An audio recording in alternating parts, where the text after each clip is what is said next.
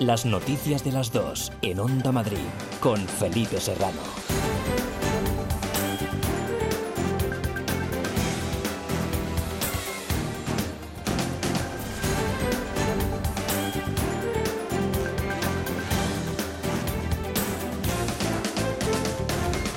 Muy buenas tardes, un saludo. ¿Qué tal? Con la presentación oficial de la maqueta hecha andar, definitivamente la vieja Operación Chamartín, rebautizada como Madrid Nuevo Norte, y llega este gran proyecto urbanístico en el momento en el que más puede aportar debido a la crisis del coronavirus tan necesitada de estímulos económicos. El acto ha tenido lugar en la sede del Gobierno regional en Sol y ha contado con una gran representación institucional encabezada por la presidenta Díaz Ayuso y el alcalde Almeida. Un proyecto muy complejo que se ha dilatado durante medio siglo, pero que llega en el mejor momento para que, además de la creación de empleo y de la construcción de viviendas, Madrid pueda tener en Chamartín la estación ferroviaria más moderna de Europa. Lo más inmediato, las primeras obras de urbanización serán las del futuro Parque Central de Madrid Nuevo Norte sobre las vías del tren que comenzarán a principios del próximo año. a partir de principios del 2021 empezarán las obras para levantarlo. Este parque central de 13 hectáreas será un nuevo pulmón para la ciudad de Madrid y cerrará la brecha histórica con los barrios del norte, una brecha que ha existido desde hace décadas. Cubrirá de esta manera 210.000 metros cuadrados de haz ferroviario en Chamartín.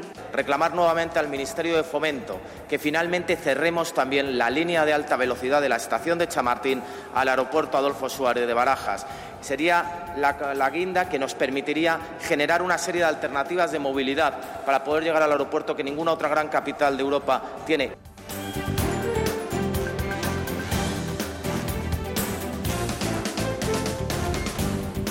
Acuerdo histórico europeo para afrontar la crisis por el coronavirus. Tras más de 90 horas consecutivas de reuniones, los líderes de la Unión Europea han logrado un acuerdo esencial para cerrar el presupuesto de la Unión hasta 2027 y el Fondo de Recuperación tras la pandemia, con hasta 750.000 millones de euros financiados con deuda conjunta para ayudar a los países más afectados, incluyendo un estímulo económico extraordinario de hasta 390.000 millones en transferencias directas. España contará con 140.000 millones del Fondo Europeo, 72.000 en ayudas directas. El esfuerzo ha sido extenuante pero exitoso. Europa está dando un paso de gigante, ha indicado en rueda de prensa esta mañana en Bruselas el presidente del Gobierno Pedro Sánchez antes de viajar a Madrid para presidir el Consejo de Ministros en Moncloa, donde ha sido recibido entre aplausos por su gobierno. La única línea roja que, que, que teníamos en esta negociación era no llegar a un acuerdo. Europa no se podía permitir no llegar a un acuerdo.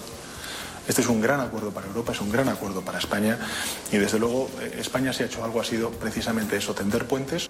Ya me hubiera gustado a mí el tener eh, 500.000 millones de euros en transferencias, pero entre tener 500.000 millones de euros de transferencias y 750.000 millones de euros entre eh, transferencias más préstamos a tener cero, pues hay un salto bastante importante. La presidenta madrileña Isabel Díaz Ayuso celebra el acuerdo europeo y espera que parte de los fondos puedan llegar también a las comunidades autónomas. Y también espero que esos fondos lleguen en parte a las comunidades autónomas en el año 2021 y siguientes, ya que somos los que hacemos frente al coste sanitario de la pandemia, pero también a sus consecuencias económicas y de desempleo. Ojalá se celebre pronto así, lo reclamamos, una reunión urgente del Consejo de Política Fiscal y Financiera.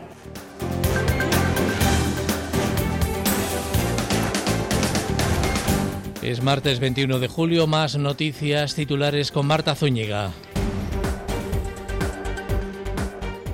El consejero de Sanidad recomienda el uso de mascarillas incluso donde no se mantenga la distancia social. Aunque no lo hace de uso obligatorio, recomienda no obstante su empleo generalizado para protegerse y contener la pandemia del COVID-19, incluso donde haya distancia de seguridad. La mayoría de grupos políticos se han pronunciado a favor de la obligatoriedad. Nuevas protestas por los despidos en Airbus. Los trabajadores de las ocho fábricas de la empresa aeronáutica volverán a salir a la calle este próximo jueves en protesta por los despidos previstos por la dirección. Los sindicatos de Airbus en Getafe cuentan con el apoyo de las entidades sociales y del ayuntamiento del municipio. El alcalde de Madrid cree que la solución para los menores no acompañados de Batán no tiene que pasar necesariamente por un traslado. El consejero de Políticas Sociales, por su parte, que se ha reunido con el delegado del Gobierno para abordar este asunto, anuncia que se convocará a las asociaciones vecinales de la zona para determinar las acciones que se llevarán a cabo. Desarticulado en Madrid y Toledo un grupo criminal especializado en delitos contra el patrimonio. Han sido detenidas en una operación conjunta entre Policía Nacional y Guardia Civil 20 personas. Se les imputa 51 delitos. Ha sido recuperado material de una conocida marca por un valor superior a los 400.000 euros. Y en deportes pendientes del Fuenlabrada. Tras los múltiples positivos en la expedición que hasta ahora continúa aislada en un hotel de A Coruña, el aplazamiento del partido que debían jugar anoche ante el Deportivo ha provocado numerosas reclamaciones de los clubes afectados.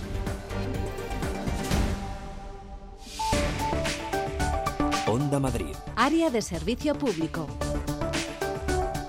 ¿Qué tal el tráfico en las calles y vías de la capital? Centro de pantallas del Ayuntamiento de Madrid, Margarita Pérez. Buenas tardes. Hola, buenas tardes. De momento una situación muy tranquila. Tráfico de verano, de vacaciones, porque hay muy poca actividad a esta hora no se deja notar. La segunda hora punta del día no se deja notar, al menos en las vías del interior.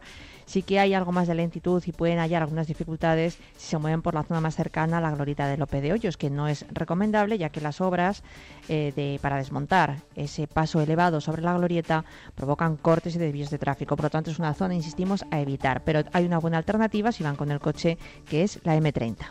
Estado de la circulación también ahora en las carreteras de la Comunidad de Madrid, DGT. Patricia Arriaga, buenas tardes. Buenas tardes. A esta hora tranquilidad en la mayor parte de red de carreteras madrileñas, pero precaución porque van a encontrar bastante complicada la circunvalación M40 en Mercamadrid en sentido la autovía de Córdoba, la A4. En el resto de carreteras, circulación fluida y cómoda, eso sí, precaución por altas temperaturas. Recuerden que el calor influye y mucho en la capacidad del conductor, así que realicen una adecuada ventilación del vehículo.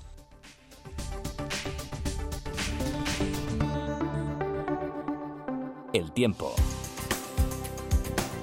Hoy con cielos algo blanquecinos, pero todavía con mucho calor. Ainhoa González, buenas tardes. Este martes seguimos con aviso activado por calor en toda la comunidad, ya que las temperaturas esperamos que vuelvan a superar ligeramente los 35 grados en muchas zonas, sobre todo en el interior, el este y el sur de la comunidad. En el área de la sierra también el aviso por calor, debido a que por debajo de los 1.000 metros se podrán superar los 32 y 33 grados.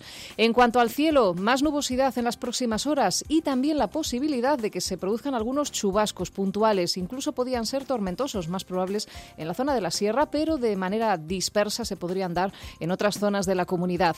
Y de cara a mañana, esta entrada de aire más frío que va a generar esa inestabilidad en las próximas horas hará que baje algo el termómetro. No lo notaremos tanto esta próxima madrugada, volverán a ser valores tropicales en muchos puntos, pero sí mañana en las máximas, que perderán uno o dos grados de media. Dos de la tarde y ocho minutos. Soy de Cercedilla y aquí sabemos de naturaleza. Por eso este verano te invito a pedalear por el Valle del Lozoya, a conocer el Parque Nacional Sierra de Guadarrama y el Alledo de Montejo, a recorrer la senda del Genaro en el Atazar, a navegar en el Pantano de San Juan, a hacer del surf en el río Alberche en Aldea del Fresno y a pasear por nuestras dehesas de Certedilla, claro. Estas vacaciones, la naturaleza de Madrid nos está esperando. Vamos a disfrutarla, porque juntos somos un mejor Madrid. Comunidad de Madrid. Ahora más que nunca tienen un propósito. Marta, Pedro, Lucía. Seres extraordinarios que con pequeños gestos, como cerrar el grifo mientras enjabonan, cuidan el agua. Únete a ellos. Descubre tus superpoderes en canaldeisabelsegunda.es. El poder está en tu mano. Cuidando el agua, cuidamos de todos. Canal de Isabel Segunda. Seaside Collection. En Gran Canaria y Lanzarote, hoteles a solo unos pasos de la playa. Disfrute del servicio y la atención más esmerada que pueda soñar. Unas instalaciones de primer nivel, junto a una cuidada gastronomía, convertirán su estancia en una experiencia inolvidable. Conózcanos Seaside Collection. ¿Por qué conformarse con menos? Nunca antes ha sido tan fácil anunciarse en la radio. En Onda Madrid queremos tenerte con nosotros. Y en estos tiempos todos tenemos que echarnos una mano. Por eso te ofrecemos llegar a tus clientes de la forma más sencilla y barata.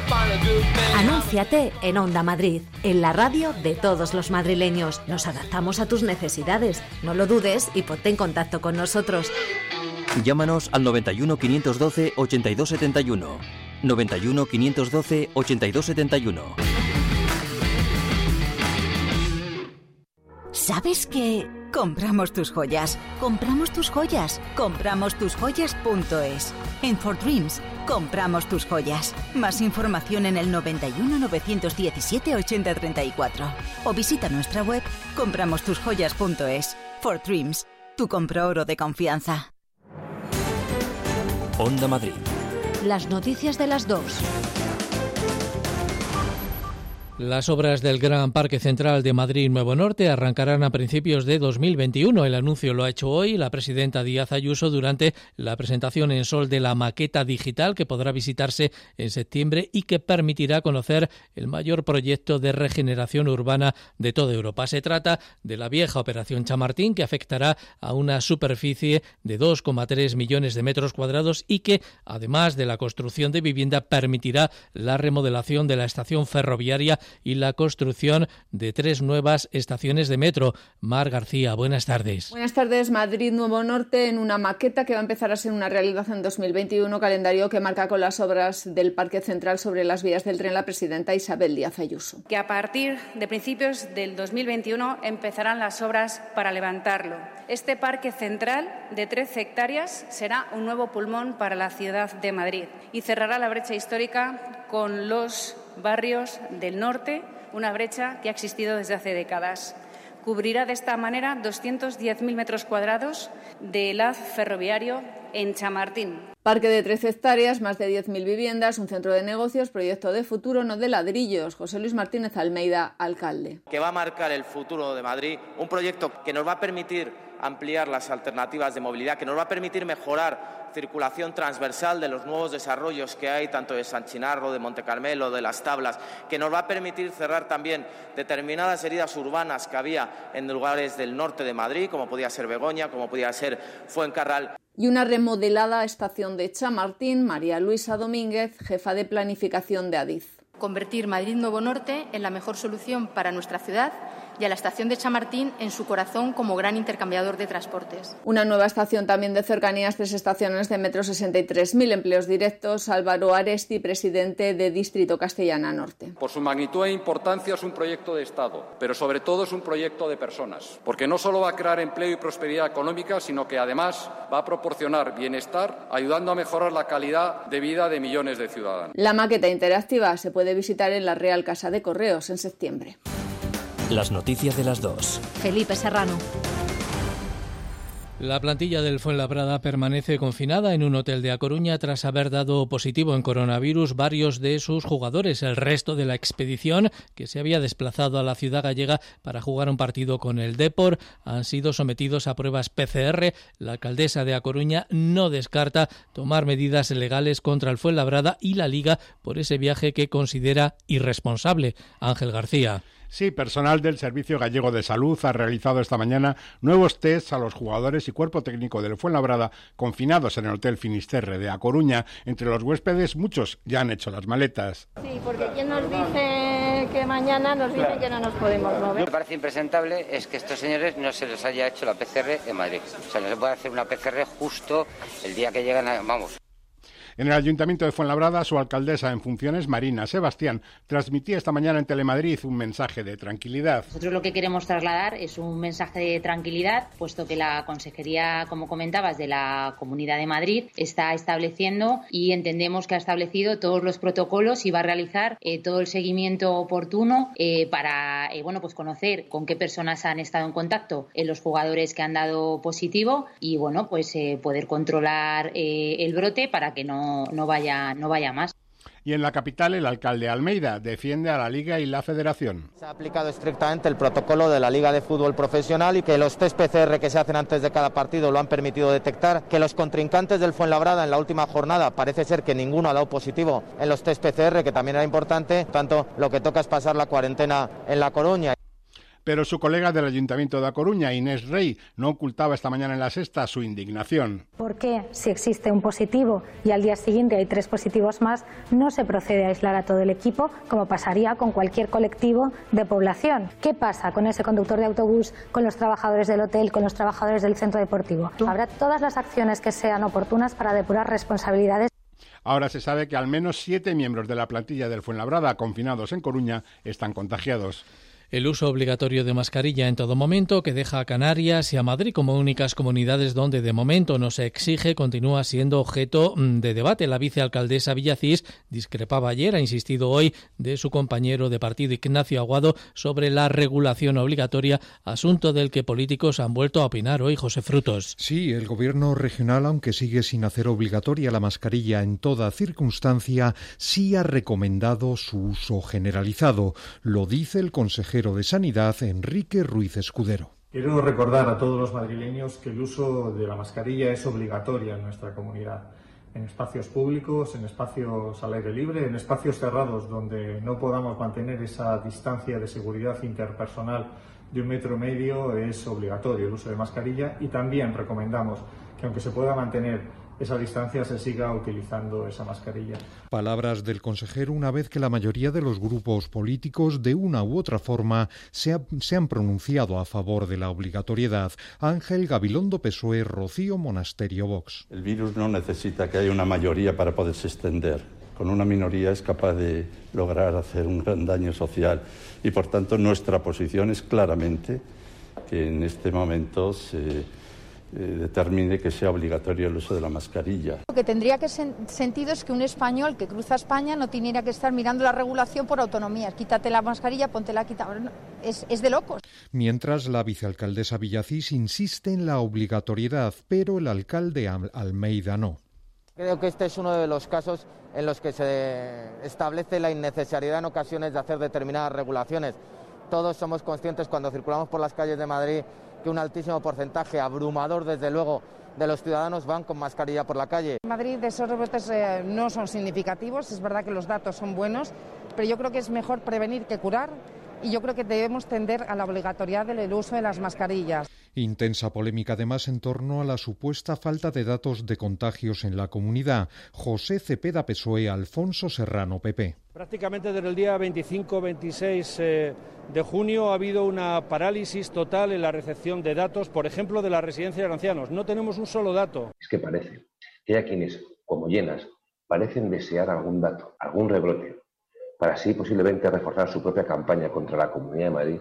Intereses políticos y también mediáticos, decía Serrano. El Ayuntamiento de Alcorcón ha enviado un escrito al consejero de Sanidad en el que solicita los datos oficiales sobre la situación del COVID en el municipio. El Ejecutivo local quiere conocer el número de afectados y también los recursos con los que cuenta para enfrentarse a un posible rebrote si se diera el caso, informa María Martínez de Mora. El Gobierno de Alcorcón quiere conocer los datos oficiales del COVID-19 en la localidad. Así se lo ha hecho saber al consejero de Sanidad, Enrique Ruiz Escudero, a través de un escrito del que espera tener respuesta lo antes posible. El alcalde San Natalia Andrés ha señalado esta mañana en rueda de prensa, tras la Junta de Gobierno local, que es necesario conocer toda la información sobre la afectación del virus y los recursos con los que cuenta la localidad para poder actuar con eficacia si se produjera un posible rebrote. Creo que tenemos derecho a tener los datos oficiales. Queremos conocer ese protocolo de actuación queremos saber cuáles son los dispositivos que tenemos a disposición en el municipio de Alcorcón, que tienen los vecinos y vecinas de Alcorcón, y por otro lado, ponernos a su entera disposición para coordinar cualquier actuación que sea necesaria. Y Andrés también se ha referido al último auto del Tribunal Superior de Justicia de Madrid que rechaza el recurso del Gobierno regional y exige la medicalización de las residencias de mayores. Buena noticia, aunque lamentamos que por seis veces la Comunidad de Madrid haya intentado parar la medicalización de las residencias de la ciudad de Alcorcón. La alcaldesa ha exigido a la Consejería de Sanidad que cumpla con el auto lo antes posible. En la capital, las denuncias vecinales por robos y agresiones junto al Centro de Menores Extranjeros No Acompañados de la Casa de Campo han llevado al Ayuntamiento a pedir a la Comunidad de Madrid el traslado de estos chicos a un lugar más adecuado, una petición por carta, tal y como ha adelantado hoy el diario El Mundo. ¿Cuál es la situación de ese albergue? ¿Con qué te has encontrado allí esta mañana? Jesús Clemente, buenas tardes. Buenas tardes. Los vecinos de Batán dicen basta. Durante la mañana hemos preguntado a los residentes de zonas como este Paseo de la Venta por las denuncias que se acumulan y que tienen a los menas como protagonistas. La respuesta es unánime. No nos sentimos seguros. O sea, realmente vas con temor. Yo salgo con el perrillo, con las menos joyas posible ni nada por lo mismo, porque te da miedo encontrarte con ellos, ya no es que te quiten lo que tengas, sino que encima te peguen una paliza. Roban y tal, te pueden también atracar y demás. O sea, que no hay seguridad en, ese sentido, ¿no? Yo no lo veo. a la gente mayor también le quitan las cadenas, le, bueno. Pero el problema, señalan, no es de un centro que llevaba funcionando años sin altercado alguno. Ese centro siempre ha funcionado muy bien como albergue y no ha habido nunca problemas. El problema ha empezado a cada día más, cada día más y peor. El ayuntamiento se ha hecho eco de la queja vecinal desde que el pasado 22 de junio el alcalde Almeida prometiese más seguridad. Ahora la concejala de Moncloa ha pedido por carta al gobierno regional trasladar a los menas a otros recursos habitacionales. Sobre este centro de menores extranjeros de la Casa de Campo están dicho también hoy el alcalde Almeida, la portavoz de Vox en la Asamblea Rocío Monasterio y el consejero de Políticas Sociales Alberto Reyero, que ha mantenido esta mañana una reunión con el delegado del Gobierno. No queremos en ningún momento hacer un ejercicio de xenofobia ni de racismo respecto de los menas, lo que nos limitamos es a constatar una realidad que en estos momentos hay en Batán y para la cual hay que articular soluciones. Soluciones que pueden venir tanto desde que puedan ir a otras zonas como que en la zona de Batán se establezca por parte de la Consejería de Políticas Sociales una serie de medidas y de programas que tengan a los menas, permítanme la expresión ¿eh? y no la entiendan mal, pero ocupados para no tener que estar en la calle. Los menas, los que no se puedan integrar, los que no seamos capaces de integrarlo a nuestra sociedad, son menores que tienen que volver con sus padres, tienen que ser repatriados y volver con sus padres. Desde luego no pueden generar inseguridad en nuestros barrios y lo que no puede ser es que los vecinos estén desprotegidos. Y ahora mismo los vecinos de Batán se sienten desprotegidos. Seremos capaces de encontrar soluciones para que estos chavales puedan bueno, pues eh, llevar una, una, vida que les permita insertarse en la sociedad. También decir que como es un tema que preocupa a los vecinos, después de esta reunión con en delegación de gobierno vamos a convocar a las asociaciones de vecinos allí directamente en Casa de Campo para que nos puedan transmitir aquellas cosas que les preocupan y nosotros les podamos explicar qué acciones son las que vamos a tomar en el corto. Y el Ayuntamiento de Madrid, además, ha agradecido hoy la ayuda prestada por las entidades y asociaciones vecinales, también por los voluntarios de Villaverde, por su colaboración con los servicios sociales durante la pandemia. Pilar Rivera. Un modelo ejemplar, el barrio de Villaverde, del trabajo coordinado entre administraciones y el tejido vecinal y asociativo. Lo destacaba el delegado de Familias, Igualdad y Bienestar Social, Pepe Aniorte. Ese trabajo comunitario, ese trabajo de volcado en los vecinos, de asociaciones junto con servicios sociales para el bien, al final, y el bienestar de los vecinos, Villaverde ha sido un ejemplo eh, de ese trabajo.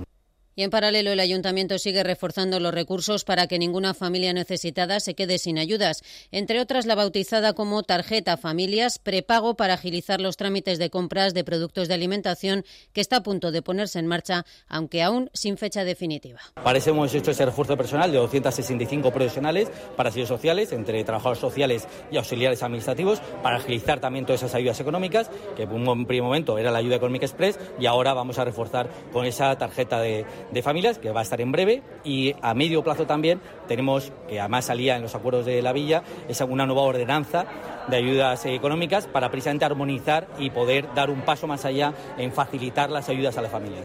Cambios estructurales, no soluciones paliativas, ha insistido el edil madrileño de familias. Las noticias de las dos, en Onda Madrid, con Felipe Serrano. Ahora más que nunca tienen un propósito. Marta, Pedro, Lucía. Seres extraordinarios que con pequeños gestos, como cerrar el grifo mientras enjabonan, cuidan el agua. Únete a ellos. Descubre tus superpoderes en canal de Isabel El poder está en tu mano. Cuidando el agua, cuidamos de todos. Canal de Isabel II.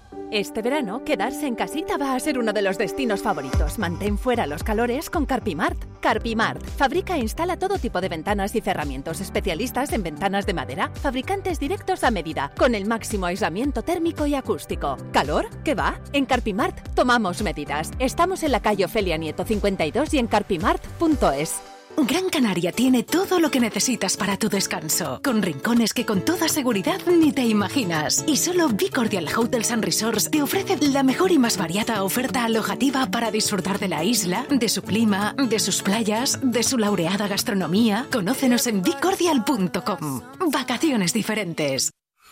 Onda Madrid. Las noticias de las dos. Las organizaciones sindicales de Airbus de Getafe, que han contado también con el apoyo de las entidades sociales y del ayuntamiento de la localidad, han anunciado hoy en rueda de prensa que los trabajadores de las ocho fábricas que volverán a salir a la calle este jueves en protesta y lo van a hacer por los despidos previstos por la dirección de la compañía Cristina Espina. Con ello han querido mostrar unión y fuerza contra la reestructuración que quieren aplicar en la empresa y que puede traer consigo consecuencias más allá de los despidos. Escuchamos a Comisiones Obreras Comarca Sur, Asociación de Mayores Getafe y a la alcaldesa de Getafe, Sara Hernández. Un tajo importante en el tejido industrial aeroespacial en el sur, desde luego desestabiliza no solo la economía, sino el futuro también de esta sociedad que somos en el sur de Madrid. Y que la plataforma de mayores entendemos que la solución pasa por la movilización y la negociación como siempre se ha hecho. Hay que seguir que nos permite aunar esfuerzos, aunar fuerzas para luchar, ni más ni menos por lo que consideramos que es nuestro, por lo que consideramos que es bueno para Getafe y lo que consideramos que es bueno para el sur de Madrid, para el conjunto de la Comunidad de Madrid. Desde el Comité Interempresa reiteran la necesidad de que el Gobierno intervenga y reclaman que se escuchen sus propuestas. Francisco San José. Ahora mismo nos estamos jugando el futuro de este sector. De las cuestiones y las decisiones que se tomen ahora, buena parte del futuro y el, éxito de este sector, que como decimos tiene que protegerse, pues dependerá del resultado de las mismas. Por todo ello, este jueves en la Comunidad de Madrid, los trabajadores de la planta de Getafe, a los que se sumarán los de Yescas y Barajas, recorrerán las calles de esta localidad para visibilizar su posición de rechazo ante los despidos y reclamando un plan industrial en el sector para los próximos 15 o 20 años. Noticia también en San Fernando de Henares, donde arranca un plan municipal de limpieza integral para sanear las calles tras los meses de confinamiento, donde los perros han salido a las calles y algunos vecinos se han quejado de los olores y también de la suciedad generada. Esther Bernabé. Un ambicioso plan reclamado por los vecinos de la localidad, como explicaba Onda Madrid Javier Corpa, el alcalde. Es una demanda la limpieza de, la ciudadanía y del tejido social de San Fernando y para este equipo de gobierno lo hemos convertido sin duda en una gran prioridad. Barredoras, sopladoras, equipos con chorros de agua caliente a presión y camiones de baldeo se verán estos días por la localidad trabajando sin descanso y se solicita la colaboración ciudadana. Vamos a acompañar a, este, a estos planes de limpieza además de campañas de concienciación. Es importante también la colaboración ciudadana para mantener una ciudad limpia. Se espera que para el 5 de agosto la ciudad luzca limpia y desaparezcan los malos olores que se han potenciado con el calor.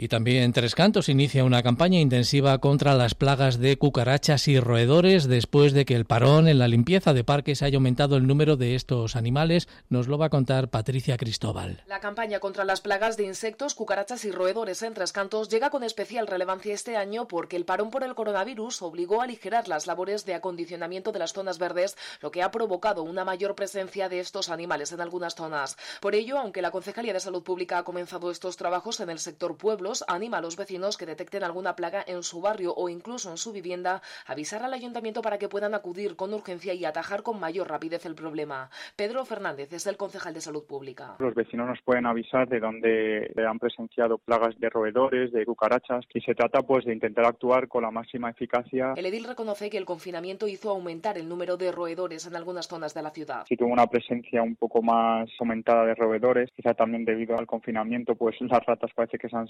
un poquito. El consistorio también pide a las comunidades que comuniquen si tienen previsto realizar tratamientos de desinfección para poder coordinarse y que los efectos sean más notables. Onda Madrid. Las noticias de las dos.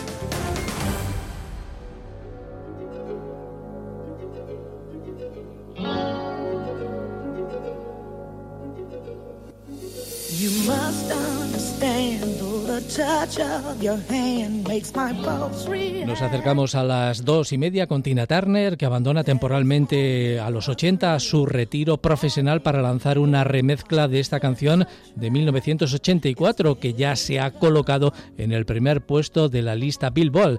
El trabajo también lleva la firma del DJ noruego Kigo, mezcla los elementos electrónicos que hicieron conocido al DJ con la idea de cautivar a las nuevas audiencias y a quienes gustó la versión original.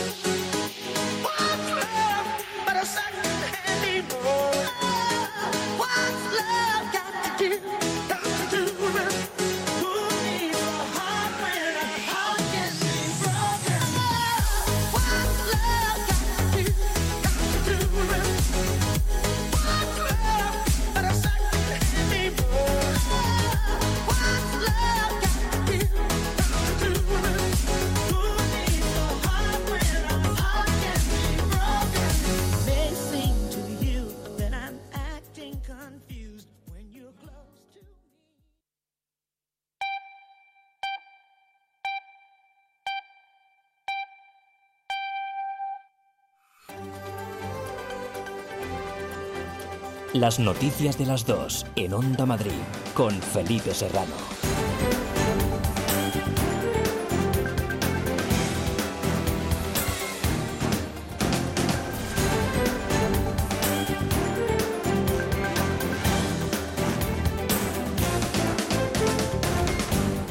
Buenas tardes, un saludo de nuevo. ¿Qué tal acuerdo histórico para afrontar la crisis por el coronavirus? Tras más de 90 horas consecutivas de reuniones, los líderes de la Unión Europea han logrado un acuerdo esencial para cerrar el presupuesto de la Unión hasta 2027 y también el Fondo de Recuperación tras la pandemia, con hasta 750.000 millones de euros financiados con deuda conjunta para ayudar a los países más afectados, incluyendo un estímulo económico extraordinario de hasta 390.000 millones de euros en transferencias directas. España contará con 140.000 millones de ese fondo europeo, 72.000 en ayudas directas. El esfuerzo ha sido extenuante pero exitoso. Europa está dando un paso de gigante, ha indicado esta mañana en rueda de prensa en Bruselas el presidente del gobierno Pedro Sánchez antes de viajar a Madrid para presidir el Consejo de Ministros en Moncloa, donde ha sido recibido entre aplausos por su gobierno. La única línea roja que, teníamos en esta negociación era no llegar a un acuerdo. Europa no se podía permitir no llegar a un acuerdo. Este es un gran acuerdo para Europa, es un gran acuerdo para España y desde luego eh, España se ha hecho algo, ha sido precisamente eso, tender puentes. Ya me hubiera gustado a mí el tener 500.000 eh, millones de euros de transferencias, pero entre tener 500.000 millones de euros de transferencias y 350.000 millones de euros entre eh, transferencias más préstamos a tener cero, pues hay un salto bastante importante. La presidenta madrileña Isabel Díaz Ayuso también celebra el acuerdo y espera que parte de los fondos puedan llegar también a las comunidades autónomas. Y también espero que esos fondos lleguen en parte a las comunidades autónomas en el año 2021 y siguientes, ya que somos los que hacemos frente al coste sanitario de la pandemia, pero también a sus consecuencias económicas y de desempleo. Ojalá se celebre pronto así, lo reclamamos, una reunión urgente del Consejo de Política Fiscal y Financiera. Con la presentación oficial de la maqueta hecha a andar definitivamente la vieja Operación Chamartín rebautizada como Madrid Nuevo Norte y llega este gran proyecto urbanístico en el momento en el que más puede aportar debido a la crisis del coronavirus tan necesaria de estímulos económicos. El acto ha tenido lugar en la sede del Gobierno regional en Sol y ha contado con una gran representación institucional encabezada por la presidenta Díaz Ayuso y el alcalde Almeida. Un proyecto muy complejo que se ha dilatado durante medio siglo, pero que llega en el mejor momento para que, además de la creación de empleo y de la construcción de viviendas, Madrid pueda tener en Chamartín la estación ferroviaria más moderna de Europa. Lo más inmediato, las primeras obras de urbanización serán las del futuro Parque Central de Madrid Nuevo Norte sobre las vías del tren que comenzarán a principios del próximo año. Que a partir de principios del 2021 empezarán las obras para levantarlo. Este parque central de 13 hectáreas será un nuevo pulmón para la ciudad de Madrid y cerrará la brecha histórica con los barrios del norte, una brecha que ha existido desde hace décadas. Cubrirá de esta manera 210.000 metros cuadrados de haz ferroviario en Chamartín. Reclamar nuevamente al Ministerio de Fomento que finalmente cerremos también la línea de alta velocidad de la estación de Chamartín al aeropuerto Adolfo Suárez de Barajas. Sería la, la, guinda que nos permitiría generar una serie de alternativas de movilidad para poder llegar al aeropuerto que ninguna otra gran capital de Europa tiene. Hay más noticias titulares con Marta Zúñiga. Ejecutivo Central ruega a los ciudadanos extremar las precauciones. La portavoz del Gobierno se dirige especialmente a los más jóvenes para que extremen las precauciones y evitar contagios. Se recuerda María Jesús Montero que el virus no ha desaparecido. El consejero madrileño de Sanidad recomienda el uso de mascarillas incluso donde se mantenga la distancia social. Aunque no lo hace de uso obligatorio, recomienda no obstante su empleo generalizado para protegerse y contener la pandemia del COVID-19 incluso donde haya distancia de seguridad. La mayoría de grupos políticos se han pronunciado a favor de la obligatoriedad. Nuevas protestas por los despidos en Airbus. Los trabajadores de las ocho fábricas de la empresa aeronáutica volverán a salir a la calle este próximo jueves en protesta por los despidos previstos por la dirección. Los sindicatos eh, de la compañía en Getafe cuentan con el apoyo de las entidades sociales y del ayuntamiento del municipio. El alcalde de Madrid cree que la solución para los menores extranjeros no acompañados de Batán no tiene que pasar necesariamente por un traslado. El consejero de Políticas Sociales Alberto Reyero, tras reunirse en la delegación del Gobierno, ha afirmado que los problemas con los MENA del centro de la Casa de Campo se restringen a un número muy limitado de residentes. Va a convocar a las asociaciones de vecinos para explicarles las acciones que se llevarán a cabo.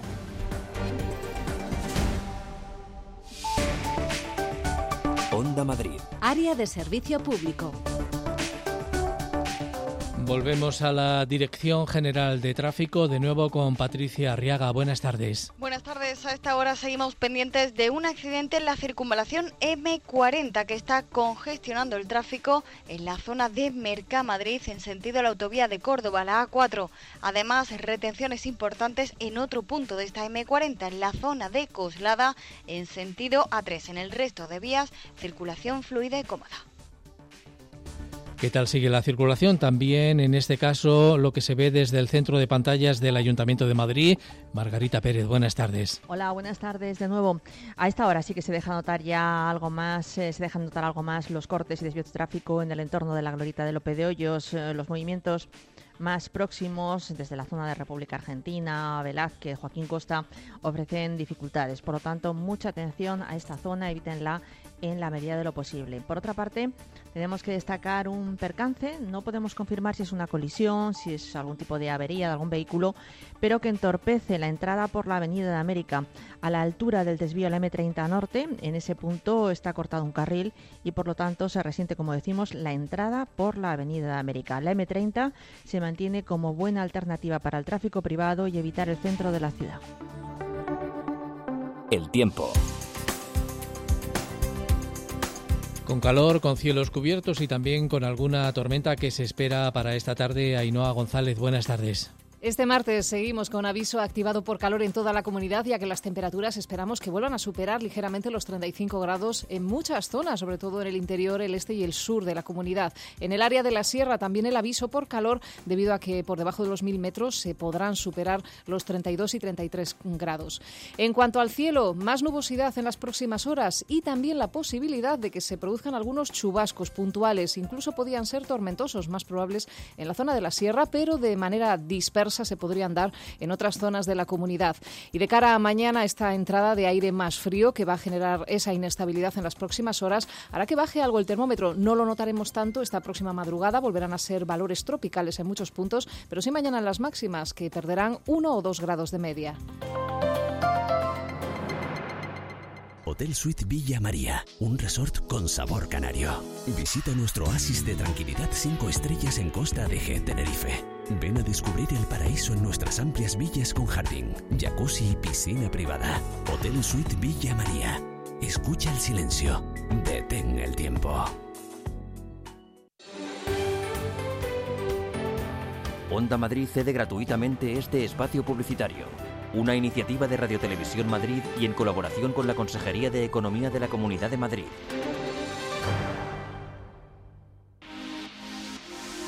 ¿Quieres estar conectado a Internet en vacaciones? Wi-Fi Away te envía un Wi-Fi portátil sin instalación, sin contratos ni permanencia. Entra en wifiaway.es y consigue Internet fácil, rápido y portátil. wifiaway.es Cada año, nuevas víctimas de accidentes de tráfico necesitan apoyo para recuperar la normalidad en sus vidas.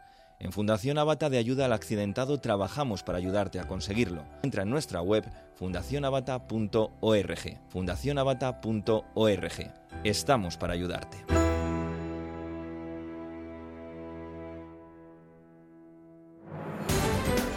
Onda Madrid. Las noticias de las dos. La negociación no ha sido ni fácil ni rápida, pero finalmente los líderes europeos han conseguido pactar un fondo de recuperación para hacer frente a la pandemia de 750.000 millones financiado con deuda conjunta. Este plan de reconstrucción, que estará financiado por una emisión sin precedentes de deuda por parte de la Comisión Europea y tendrá una duración de tres años, se sumará a un presupuesto comunitario de hasta el año 2027. Buscamos los detalles de este acuerdo en comunicación con nuestra corresponsal en Bruselas, Concha Lozano. Buenas tardes. Buenas tardes. 90 horas han hecho falta para que los líderes europeos cerraran uno de los acuerdos más ambiciosos que se recuerdan en la Unión Europea. Ese acuerdo incluye movilizar hasta 750.000 millones de euros para ayudar a los países más afectados por la pandemia del coronavirus. De esa cantidad, 390.000 millones serán ayudas directas. Es un poco menos de la propuesta inicial, pero sin duda una cantidad importante con una emisión de deuda sin precedentes por parte de la Comisión Europea.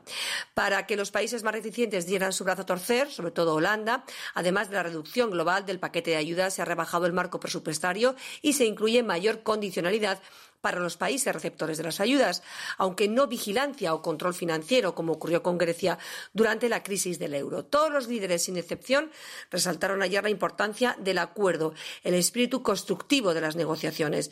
El presidente del Gobierno, Pedro Sánchez, habló de auténtico plan Marshall, aprobado en un día histórico, a pesar de que el acuerdo rebaja las expectativas españolas. Para empezar a recibir ese dinero no hará falta, como en anteriores ocasiones, esperar años. Los líderes quieren que en los próximos meses las ayudas lleguen a los Estados miembros.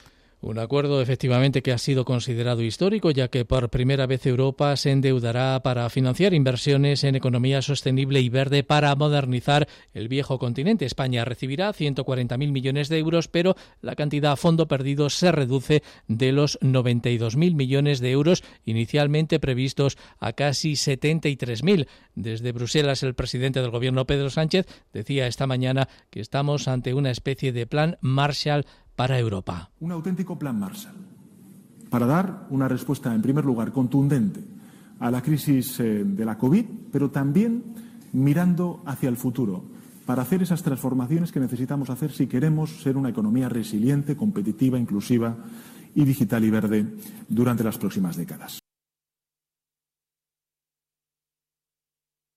Las transferencias se han recortado en términos agregados, pero en términos de lo que nos corresponde a nosotros como país, tenemos la misma propuesta que la que planteó la Comisión antes de entrar en el debate y en la negociación en el Consejo. Bueno, el Gobierno aprovecha este acuerdo alcanzado en Bruselas para instar al Partido Popular a que apruebe el dictamen de la Comisión de Reconstrucción que se debatirá y votará entre hoy y mañana en el Congreso de los Diputados. Pedro Sánchez informará del acuerdo a los presidentes autonómicos en una conferencia de presidentes que se celebrará antes de que acabe el mes de julio. El Consejo de Ministros ha analizado con satisfacción el resultado de esa cumbre europea y los ministros incluso recibían con aplausos a Pedro Sánchez a su llegada al Palacio de la Moncloa. Noelia Ontoria, buenas tardes. Buenas tardes. Sí, el Gobierno se felicita por el acuerdo alcanzado en Bruselas, histórico para la ministra portavoz María Jesús Montero, el más importante desde la construcción del euro, porque supone por primera vez un endeudamiento global de la Unión. Diríamos que es la primera vez que la Comisión Europea se endeuda para financiar programas y esta quizá es una de las claves más importantes de este acuerdo porque el virus, la pandemia, era y es una amenaza global a la que Europa tenía que responder unida tenía que responder con toda su fortaleza.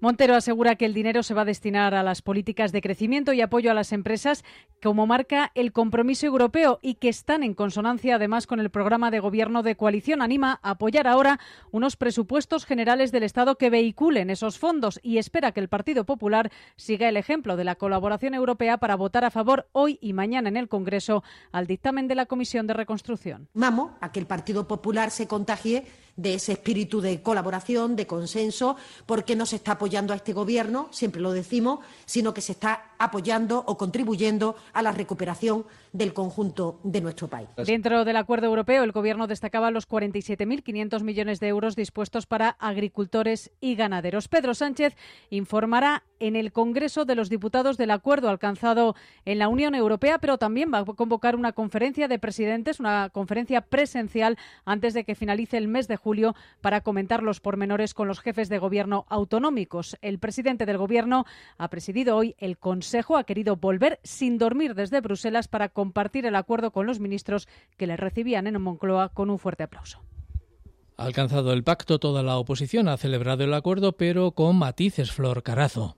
Pablo Casado se muestra satisfecho y valora positivamente que la negociación conlleve estabilidad presupuestaria y reformas. El líder del PP ha asegurado que su partido ha hecho más por España que los socios del PSOE. Considera que el acuerdo es una enmienda a los pactos de Sánchez. Desde el Partido Popular celebramos el acuerdo que se ha alcanzado en el Consejo Europeo para el Plan de Reconstrucción en la Unión Europea. Consideramos que este acuerdo, este buen acuerdo, es una enmienda a la política del Gobierno de España en cuanto a sus pactos de investidura con Podemos y los más recientes con Bildu y con partidos nacionalistas. Los socios de gobierno celebran que el pacto no obligue a hacer privatizaciones ni recortes en derechos laborales. Por eso, desde Unidas Podemos, Gerardo Pisarello ha defendido la necesidad de derogar la reforma laboral. La derogación de esa reforma laboral, que era un compromiso electoral y que fue parte del acuerdo de gobierno con el Partido Socialista, tiene, tiene más vigencia que nunca, ¿no? Satisfechos también Ciudadanos y Más País piden al Gobierno reformas Edmundo Val, Íñigo Rejón. Tenemos que mostrar nuestra alegría y exigir la responsabilidad del Gobierno para aplicar bien estos fondos, que es lo que verdaderamente importa, atender a esas reformas estructurales que llevamos 40 años sin hacer.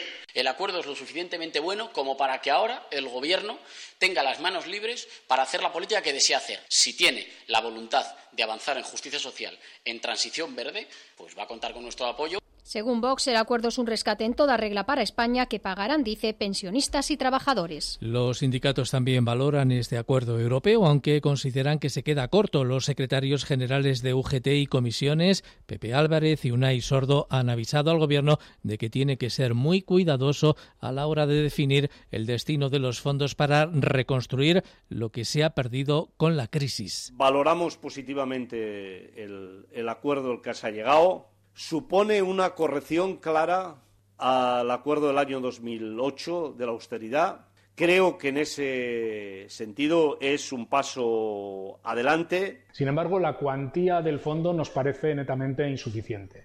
El Parlamento Europeo solicitó un fondo económico del entorno de los 2 billones de euros. 750.000 se queda muy lejos de aquella pretensión y, por tanto, teniendo en cuenta la profundidad de la crisis económica en la que están países como España, pero el conjunto de la Unión, una crisis sin precedentes prácticamente en tiempos de paz, en nuestra opinión, el fondo se va a quedar corto. El acuerdo comunitario también ha sido recibido con entusiasmo por los empresarios. Creen que mejora la perspectivas de recuperación de nuestro país y esperan que los fondos se distribuyan con justicia entre los sectores más afectados por la pandemia. Precisamente hoy se han dado a conocer distintos barómetros que ponen cifras al clima empresarial post-COVID. Elena Arribas. La más extensa, la encuesta que ha hecho la Cámara de Comercio a casi 1.200 empresas de seis o más empleados, que han declarado ser más optimistas respecto a su recuperación individual que respecto a la del conjunto de la economía española. Y eso a pesar de que calculan que la crisis sanitaria les ha dejado con menos de la mitad de sus ingresos. Esperan una caída de la facturación del 55%, aunque en algunos sectores es mucho peor.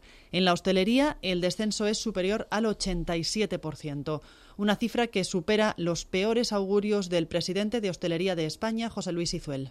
Estamos hablando de cierres en el torno de 65.000 locales, o sea, superando un poco esa cifra, eh, esa cifra inicial de, del 15%.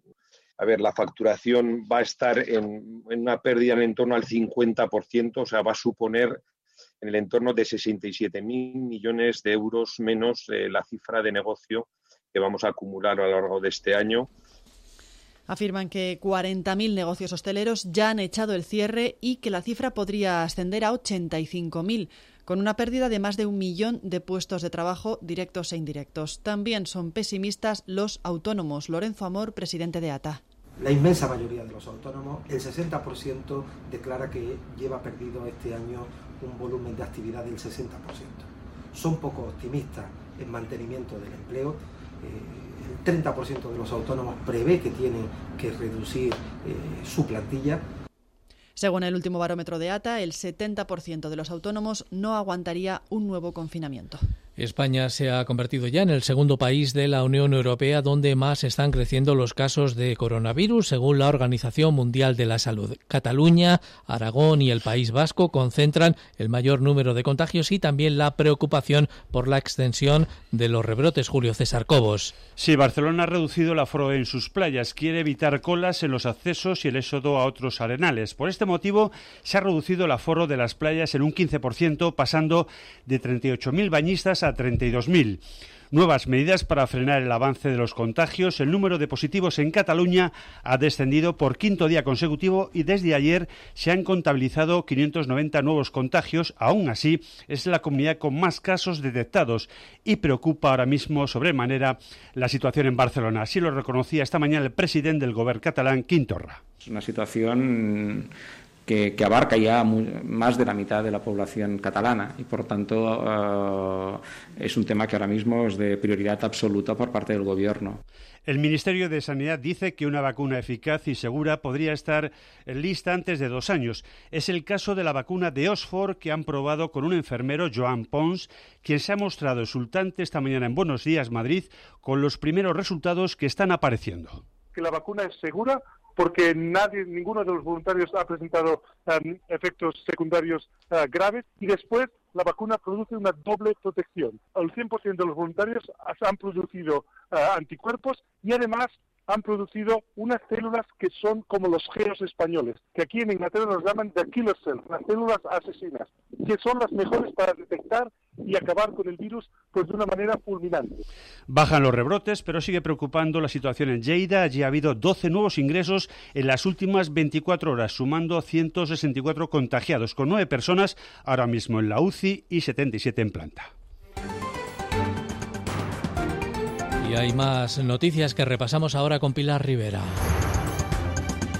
Secuestro con explosivos de un autobús en Ucrania. La policía de la ciudad ucraniana de Luz recibía una llamada de un hombre que avisaba de que tenía secuestrado un autobús con 20 personas en su interior y que estaba armado y pertrechado de explosivos. El secuestrador ha publicado sus exigencias en redes sociales que están siendo estudiadas ahora por los agentes de la policía.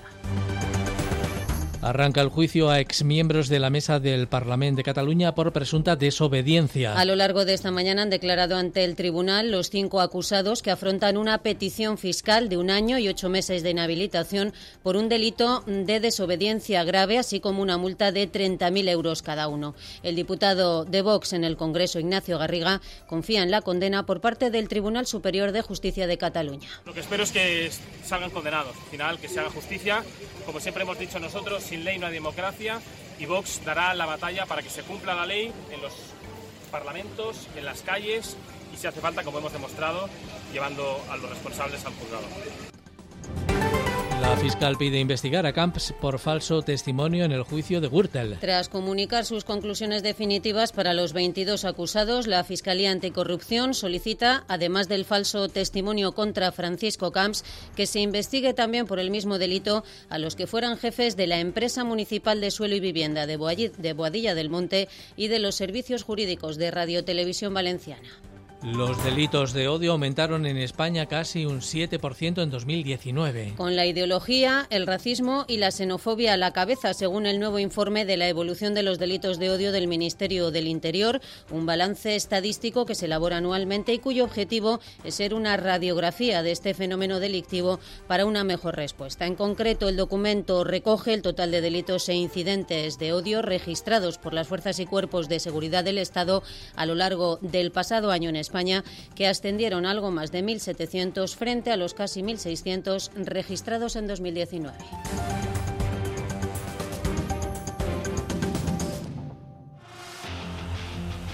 Onda Madrid. Deportes. Con Carlos Sánchez Blas. Buenas tardes. ¿Qué tal, Felipe? Buenas tardes. Menudo lío en el fútbol español. A esta hora tenemos eh, confirmados 12 positivos en el Fuenlabrada, 4 no viajaron a Coruña, 8 permanecen ahora mismo aislados en un hotel de la ciudad gallega. De hecho, eh, han sido sometidos a nuevas pruebas esta mañana y están esperando los resultados para la tarde. El Fuenlabrada, repito, 12 positivos confirmados. A esta hora de la tarde se aplazó su partido frente al Deportivo de la última jornada de anoche. Hay un jugador del Rayo que ha reconocido haber estado en contacto con otro del Fuenlabrada, se llama Casmi. Estaba ayer para jugar, Paco Gémez lo dejó fuera a última hora después de esta confesión y lo explicaba así el entrenador del Rayo Vallecano, que también junto a sus jugadores ha sido sometido a test esta misma mañana a su regreso a Madrid es imposible, imposible que nos venga ningún club con cinco contagiados, con tres o cuatro contagiados a la vez. Si es que viene, es que ha habido negligencia en, esa gestión o incumplimiento de las normas sanitarias. Esta era la voz de Tebas que el pasado 10 de mayo eh, asumía que era imposible, si no había negligencia de los jugadores y de los clubes, estar en una situación como, eh, como la actual. Y ahora sí, Paco Gémez, técnico del Rayo. Entonces, bueno, pues el chico cuando ha saltado todo esto nos ha dicho que, bueno, pues que él estuvo cenando con con alguien. Eso ha sido una decisión mía, solo exclusivamente mía, la de no alinearnos, porque entiendo que mm, yo no puedo asumir esa responsabilidad ¿no? de tener a un jugador que, no sabemos si, si, lo tiene o no lo tiene ponerlo a jugar contra, contra jugadores del Racing me hubiera parecido una auténtica aberración. El Deportivo está descendido sin haber jugado ese partido contra el Fuenlabrada, pero va a pelear por una liga de 24 eh, clubes y además sus jugadores han comunicado que el error fue de la liga en un eh, comunicado público esta mañana desde eh, Galicia. Este es Fernando Vázquez, entrenador del Deport. Yo quería jugar hoy, pero yo manifiesto, y yo creo que el club piensa igual que yo, la, total, la total oposición a la, situación que, estamos sufriendo, porque nos sentimos, nos sentimos perjudicados muy perjudicados. Por lo tanto, yo creo que lo normal sería haber suspendido toda la, toda la jornada. Tres días, lo que podría pasar. La competición está vulnerada ya. Y otro de los perjudicados, Pacheta, entrenador del Elche, ahora mismo en playoff, pero si el Fuenlabrada empata en ese partido pendiente, se quedan fuera. ¿Qué hacemos? ¿Seguimos entrenando o doy dos días de vacaciones? Por de momento mañana vendremos aquí al campo, haremos recuperación, tenemos un test, haremos el test, haremos recuperación y probablemente de dos días, si no sé cuándo se va a jugar. Ustedes saben cómo estamos, vamos a explotar, vamos a explotar.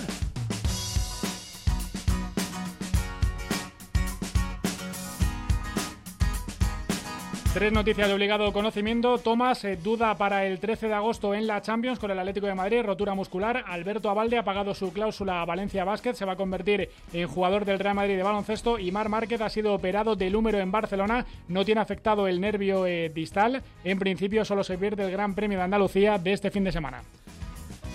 Gracias Blas y ahora vamos ya con nuestra agenda de cultura que ha preparado Paloma Nolasco. Concierto homenaje a las víctimas del COVID esta noche en el Real Monasterio de San Lorenzo del Escorial. A partir de las nueve y media y a cargo de la Fundación Orquesta y Coro de la Comunidad de Madrid, dirigida por Víctor Pablo Pérez. El eje del programa musical será el Requiem de Mozart y la entrada es gratuita, como explica Raquel Rivera, gerente de la Fundación Forcam.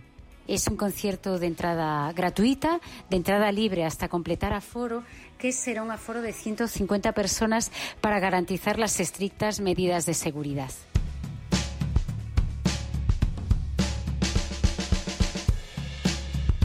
Danza y teatro en el espectáculo coreográfico Please, Please, Please en los teatros del canal. A partir del miércoles con la Ribot y Matilde Monier, enfundadas en trajes brillantes, repiten gestos y posturas al ritmo frenético de la música y presentan el mundo a través de fragmentos para lanzar un mensaje a una generación por venir de deseos y necesidades para un futuro posible. La actriz Macarena Gómez produce la película Amor en polvo. Interpreta uno de los papeles protagonistas en la comedia, según le ha contado hoy a Eli del Valle en Buenos Días Madrid. El argumento gira en torno a dos personajes, Pedro y Blanca, que deciden intercambiar sus parejas desobedeciendo la norma fundamental de no hacerlo si se está en crisis. El resultado de la película le ha gustado tanto que la actriz ha decidido correr con los gastos.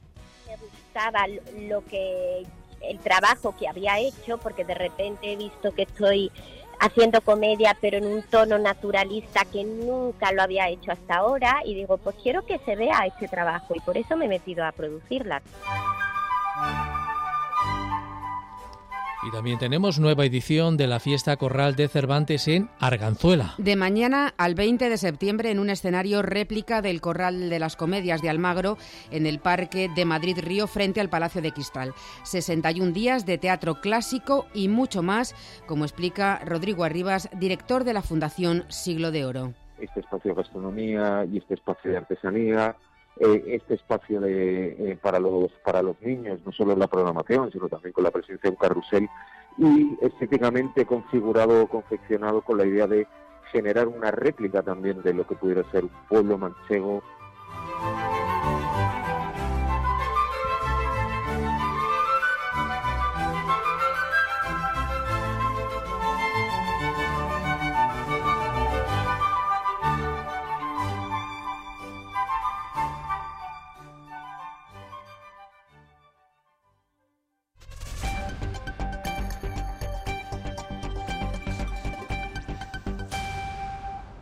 Son las 3 de la tarde. Y este es el repaso a lo fundamental a esta hora con Marta Zúñiga. Comienza la andadura oficial de la antigua Operación Chamartín, la conocida como Madrid Nuevo Norte. Lo hace con la presentación oficial de la maqueta. Lo más inmediato, las primeras obras de urbanización del Parque Central de Madrid Nuevo Norte sobre las vías del tren. Van a arrancar a principios de 2021. Escuchan a la presidenta regional Isabel Díaz Ayuso y al alcalde Martínez Almeida, que ha lanzado una petición al Gobierno central. Que a partir de principios del 2021 empezarán las obras para levantarlo este parque central de 13 hectáreas será un nuevo pulmón para la ciudad de Madrid y cerrará la brecha histórica con los barrios del norte, una brecha que ha existido desde hace décadas. Cubrirá de esta manera 210.000 metros cuadrados de haz ferroviario en Chamartín.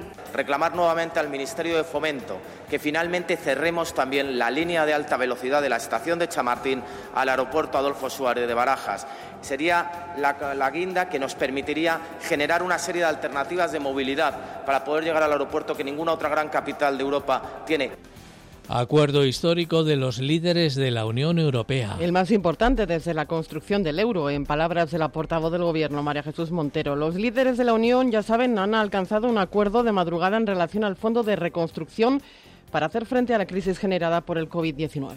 Creemos que en esta ocasión la palabra histórica define bien la dimensión de lo logrado porque a pesar de las grandes diferencias que ustedes apreciaron en las posiciones de partida, cuando llegamos a esta cumbre se ha conseguido forjar un acuerdo económico, el más importante desde la construcción del euro y además se ha hecho en un tiempo récord. Se construirá un fondo con un total de 750.000 millones de euros, de los que España recibirá 140.000 millones, algo más de la mitad, 72.750 en forma de transferencias y el resto en préstamos. La presidenta madrileña Díaz Ayuso espera que parte de esos fondos lleguen a las comunidades autónomas. Y pide una reunión urgente del Consejo de Política Fiscal y Financiera para abordar estos asuntos y también espero que esos fondos lleguen en parte a las comunidades autónomas en el año 2021 y siguientes ya que somos los que hacemos frente al coste sanitario de la pandemia, pero también a sus consecuencias económicas y de desempleo. Ojalá se celebre pronto así, lo reclamamos, una reunión urgente del Consejo de Política Fiscal y Financiera. La sanidad gallega realiza 46 pruebas de COVID al equipo del Fuenlabrada. El Servicio Gallego de Salud ha realizado esas eh, pruebas a la plantilla y el cuerpo técnico del equipo de fútbol, cuyos resultados se van a conocer en las próximas horas después de que ocho de sus miembros hayan dado positivo por coronavirus. La Junta de Galicia ha anunciado que pedirá explicaciones a la Liga y a la Federación Española de Fútbol por el caso. La alcaldesa de A Coruña no descarta adoptar medidas legales. Caso Gürtel, la fiscal pide investigar a Camps por falso testimonio. El Ministerio Público ha solicitado en el juicio por supuestas adjudicaciones irregulares a la trama Gürtel por la visita del Papa a Valencia en 2006, que el tribunal ordene investigar por falso testimonio al expresidente de la Generalitat Valenciana, Francisco Camps, por su declaración como testigo en esta vista.